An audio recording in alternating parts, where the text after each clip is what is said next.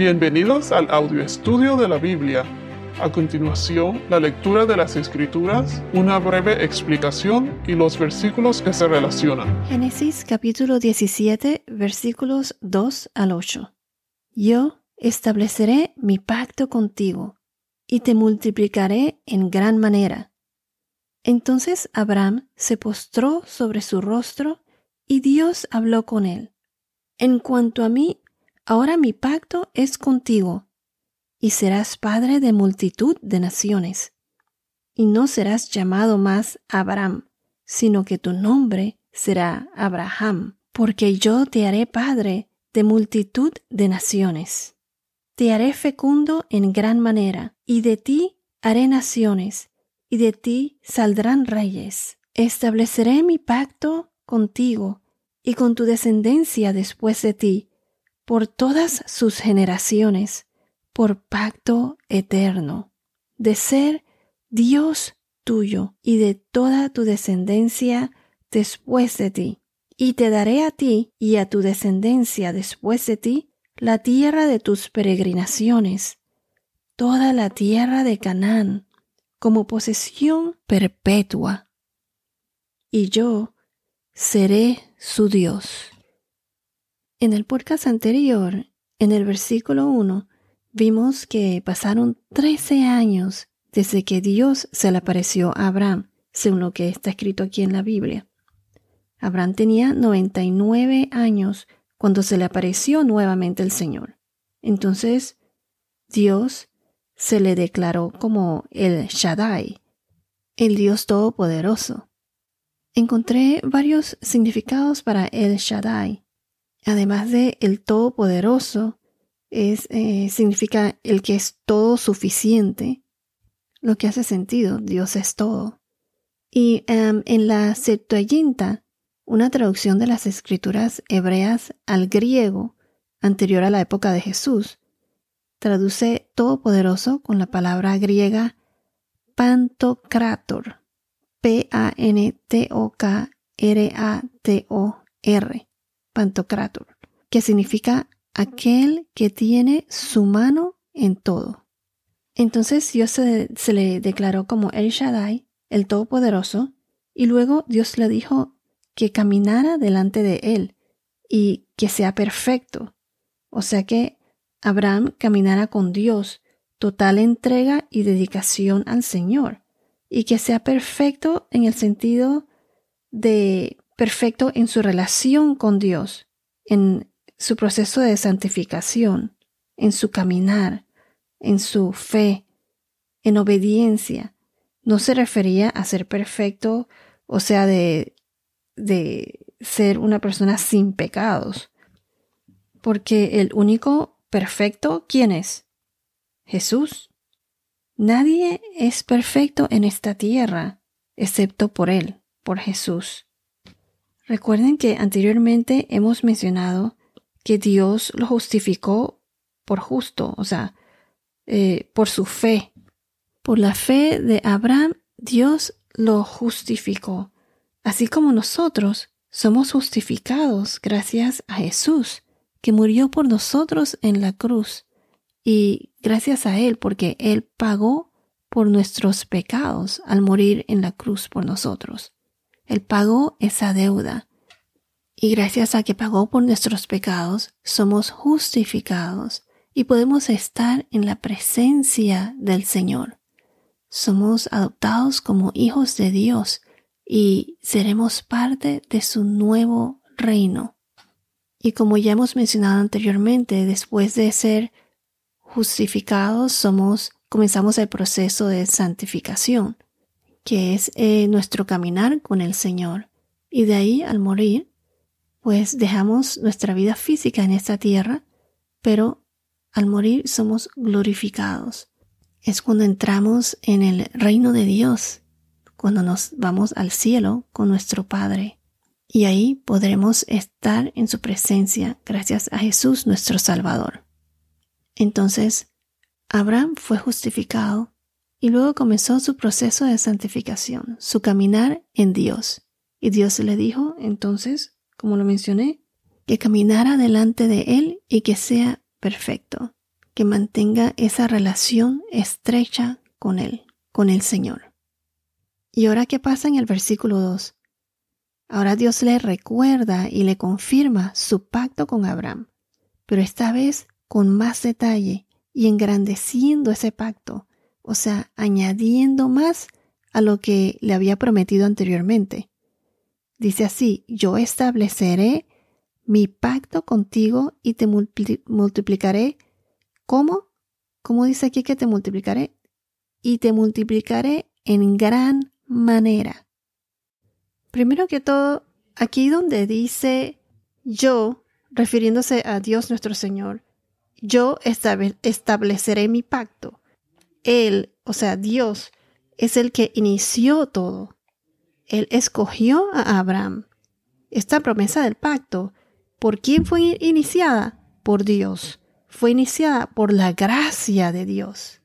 Si vamos a Génesis capítulo 15, versículos, versículo 18, Génesis 15, 18 nos dice, En aquel día el Señor hizo un pacto con Abraham diciendo, A tu descendencia he dado esta tierra, desde el río de Egipto hasta el río grande, el río Éufrates. Este fue el pacto de Dios con Abraham en el capítulo 15 de Génesis.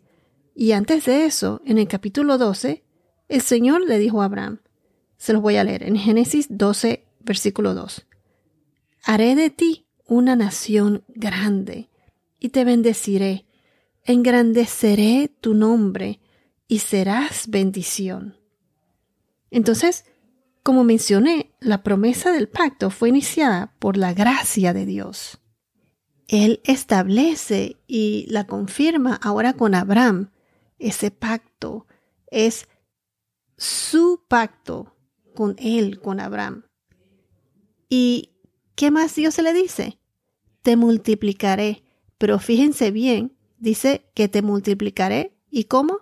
En gran manera. Aquí donde dice en gran manera, le doy énfasis a estas palabras porque Dios aquí está como quien dice aumentando este pacto, esta promesa.